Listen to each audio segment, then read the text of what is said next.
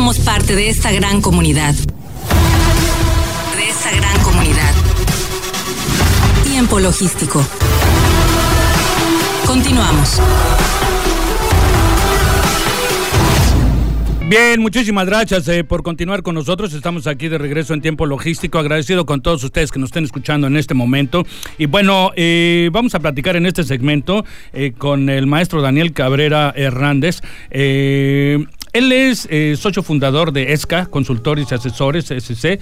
También es especialista en materia fiscal y comercio exterior. Ya lo tenemos en la línea para platicar y hablar con relación a la seguridad de los datos en operaciones de comercio exterior. Dani, ¿cómo estás? Bienvenido a Tiempo Logístico tal, Paco? ¿Cómo estás? Muy buenas tardes.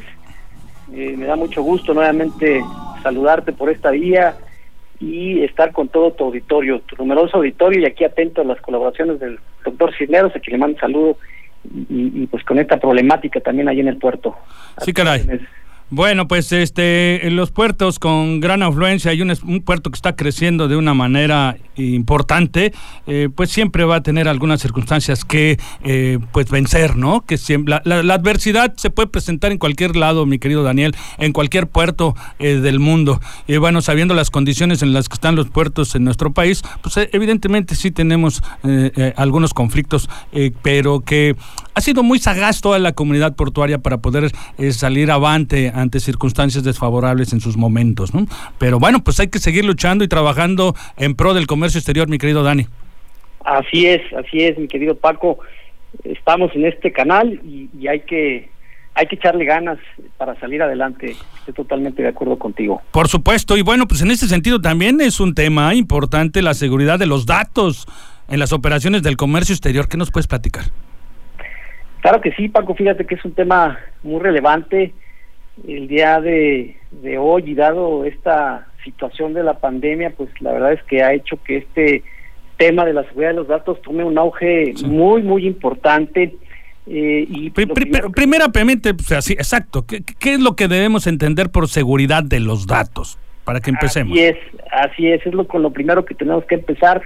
Pues, ¿a qué se refiere este tema de la seguridad de los datos? Y aquí eh, voy a citar a un catedrático de la Universidad de, Salamanca en España, el, maestro Juan Corchado, eh, que nos habla de esta seguridad de los datos y él nos dice que eh, se refiere a las medidas de protección de la privacidad digital que se aplican para evitar el acceso no autorizado a los datos que se pueden encontrar en computadoras, bases de datos, sitios web, etcétera, etcétera. Es decir, que lo que se busca a través de esta seguridad de los datos es pues proteger eh, nuestra información que tenemos en nuestros ordenadores, en nuestras eh, bases de datos con las que trabajamos al día, eh, de accesos no autorizados y proteger esa información pues de posibles daños o, de corrupciones o de vulnerabilidades a lo largo de su ciclo de vida, ¿no? Esta información tiene que estar resguardada eh, de manera tal pues que nos permita tener una trazabilidad de la información y que eh, pues no se vea eh, rota digámoslo así pues por, por personas ajenas no a nuestra organización porque pues es información importante información importante incluso para efectos de las autoridades fiscales aduaneras etcétera etcétera no todas las autoridades pues siempre van a estar eh, o nos van a pedir información y pues de dónde la vamos a sacar pues de lo que tenemos en nuestros eh, ordenadores y toda nuestra información eh, que está en nuestro ambiente de trabajo. Correcto, Dani. ¿A qué aspectos se debe enfocarse la seguridad de los datos en las operaciones de comercio exterior, mi querido amigo? Paco, esa es una pregunta muy, muy interesante y yo la enfoco eh, en tres grandes eh, rubros. El primer rubro es el rubro de las personas. Eh, recordemos que las operaciones de comercio exterior, pues hay una ah, gama muy amplia de información relacionado con mis clientes, con mis proveedores, ¿no? agentes aduanales, navieras, etcétera, todos aquellos que forman parte de la operación de comercio exterior, pues, toda esa información debe estar debidamente protegida para no sufrir, ya decíamos, este acceso indebido o, esta vulneración en donde pues se pierda la información y no pueda yo hacer frente a, la, a, pues, a cualquier contingencia, ya sea con la autoridad o incluso para un control interno propio.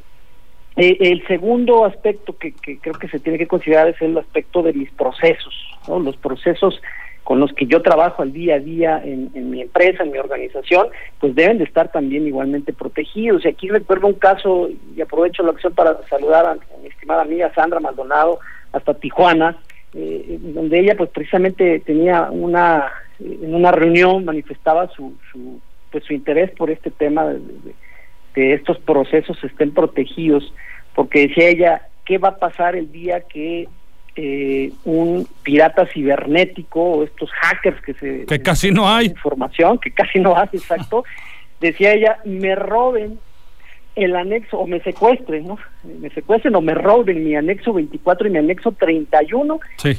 y de repente la autoridad me lo pida qué voy a hacer no o, mi servidor reviente, ¿no? El servidor donde tengo almacenado este anexo 24 y anexo 31 importantísimo para la operación IMEX. Claro se caiga, decía ella, ¿qué vamos a hacer, no? ¿Qué medidas tenemos que tomar? Ah, bueno, pues precisamente en este tema de seguridad del dato, pues tenemos que proteger estos procesos, ¿no? A través de diversas herramientas que, que, que, que se tienen que tener para cuidar estos procesos. Y un último aspecto importantísimo también, pues es el tema tecnológico, ¿no? Eh, todos mis, mis ordenadores, mis equipos informáticos, si es que voy a tener un servidor, si es que voy a hacer uso de teléfonos móviles, eh, ahora con el tema de la pandemia y el trabajo a distancia, pues también tengo que prever toda esta eh, este cuidado y esta protección de los datos que están en estos equipos y qué voy a hacer y qué tratamiento les voy a dar y dónde los voy a almacenar de manera segura para no tener pues una contingencia como esta que les platico de, de la estimada eh, Sandra, ¿no? ¿Qué hacemos? ¿Qué hacemos? Sí, un llamado de urgencia, ¿no? Claro, claro, ¿no? Entonces, este Internet de las cosas del que hoy se habla con este tema de la pandemia que ha tenido mucho auge, pues efectivamente hace que eh, seamos eh, objeto o esta información sea susceptible de tener problemas de seguridad y que los datos pues puedan estar comprometidos, ¿no? Para todo utilizamos el internet desde un smartwatch, ¿no? De un reloj inteligente hasta la televisión, que ya la podemos conectar a internet, entonces pues bueno, hay un riesgo ahí que tenemos que tomar eh, muy en cuenta en nuestras operaciones de comercio exterior por la información eh, pues que ahí está eh, eh, almacenada, ¿no? Claro. Claro, se tiene que, ver ah, aquí la sagacidad de nuestras autoridades para que puedan tener pues protegida toda esta información debido que es de, debido que es sumamente delicada. Claro que sí. En ese sentido, Dani, en ese sentido, eh, ya que estás platicando todos estos aspectos que en los que se debe de enfocarse la seguridad, eh, por el otro lado también tenemos que saber qué herramientas eh, podemos utilizar para la gestión y la seguridad de los datos. ¿Qué nos puedes comentar ahí? Claro que sí. Esto es pues, precisamente ahora sí que la línea de defensa que vamos a, tener. Digo, hay muchas. Yo solo comentaré por cuestiones de tiempo, pues solo algunas herramientas. Las más importantes, digamos. Las más importantes para tener esta información bien resguardada. Implica sí una inversión para nuestras empresas, pero creo que la inversión bien vale la pena, pues resguardando precisamente toda esta información que hoy por hoy pues el flujo es importante hacia distintas autoridades y, e insisto, internamente también es importante. Entonces podemos hablar de un tema de... Un gastito más, ¿no? Un gastito más que se le suma a todos los que hacen las cosas bien. Exacto. Ese es otro tema, ¿no? Porque eh, eh, el otro día te escuchaba eh, con el buen querido y amigo Jesús Hernández desde Tijuana, que tuvieron un enlace y estuvieron platicando con relación a las certificaciones. Interesante temas que nosotros también ya hemos visto, pero tenía mucha razón. no me acuerdo quién era el otro doctor que estaba colaborando con ustedes, que, que hablaba de que pues que tendría que ser al revés, que los, los malos son los que se tendrían que certificar para poder tener pues esos filtros de seguridad ante las autoridades, sino los buenos, ¿no? es, En este, esto es un sentido muy similar. Es correcto, es correcto. Además es darle, eh, certeza a la autoridad y tener también nosotros pues una eh, un debido control, ¿no? Otra vez volvemos al tema del control y del cumplimiento. Entonces aquí yo yo creo que lo que tenemos que hacer eh, es no simplemente invertir en, eh, en los famosos antivirus, porque muchas veces creemos que comprando un antivirus pues ya vamos a soluciona la información de la máquina, ¿no?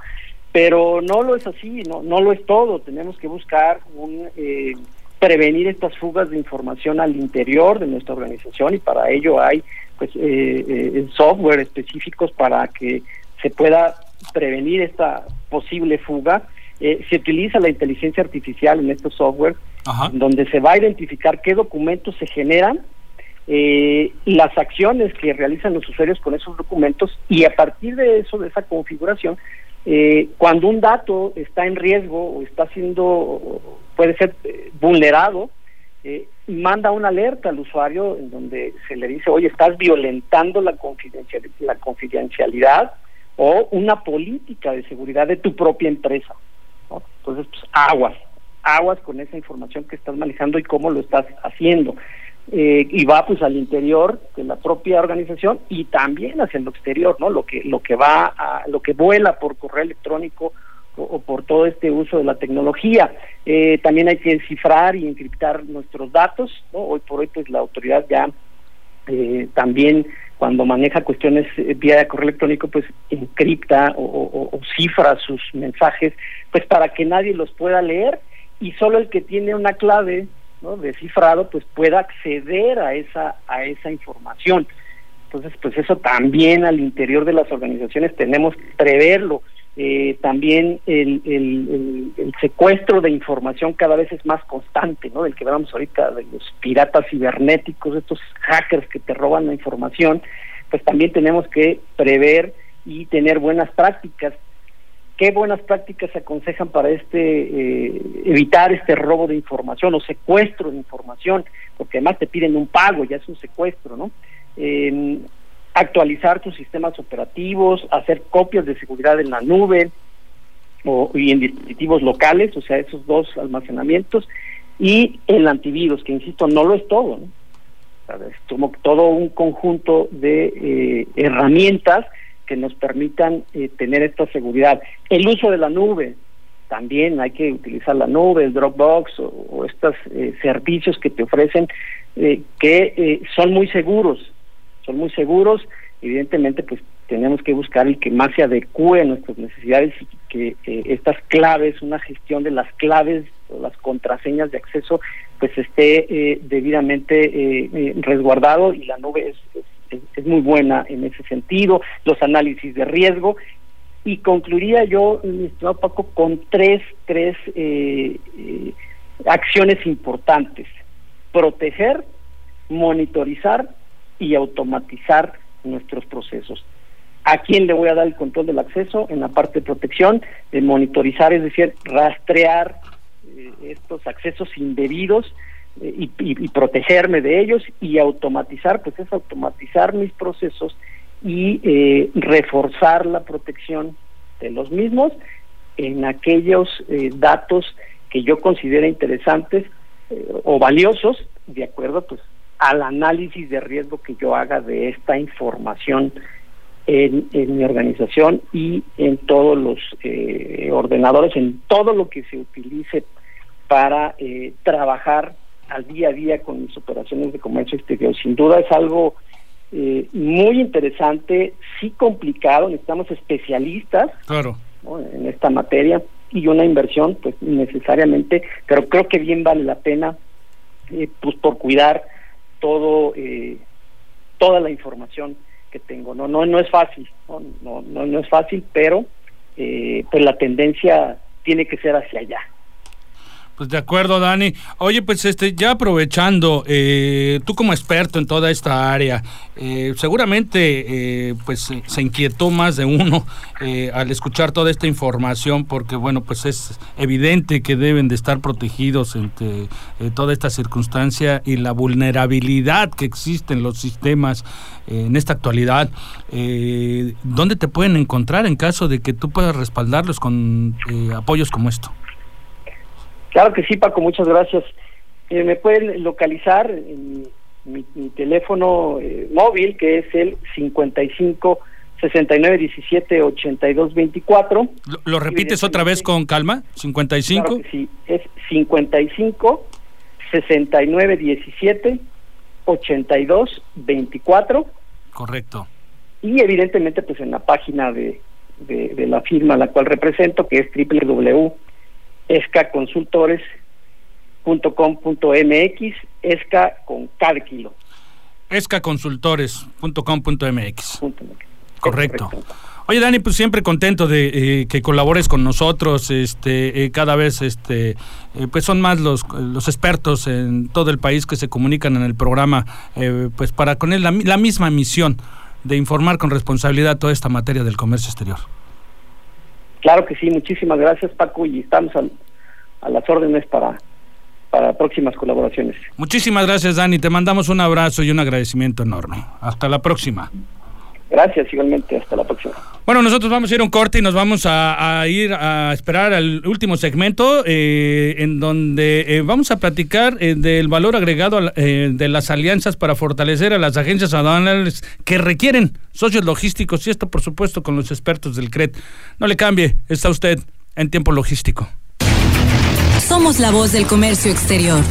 Tiempo logístico. Tiempo logístico. Con nosotros.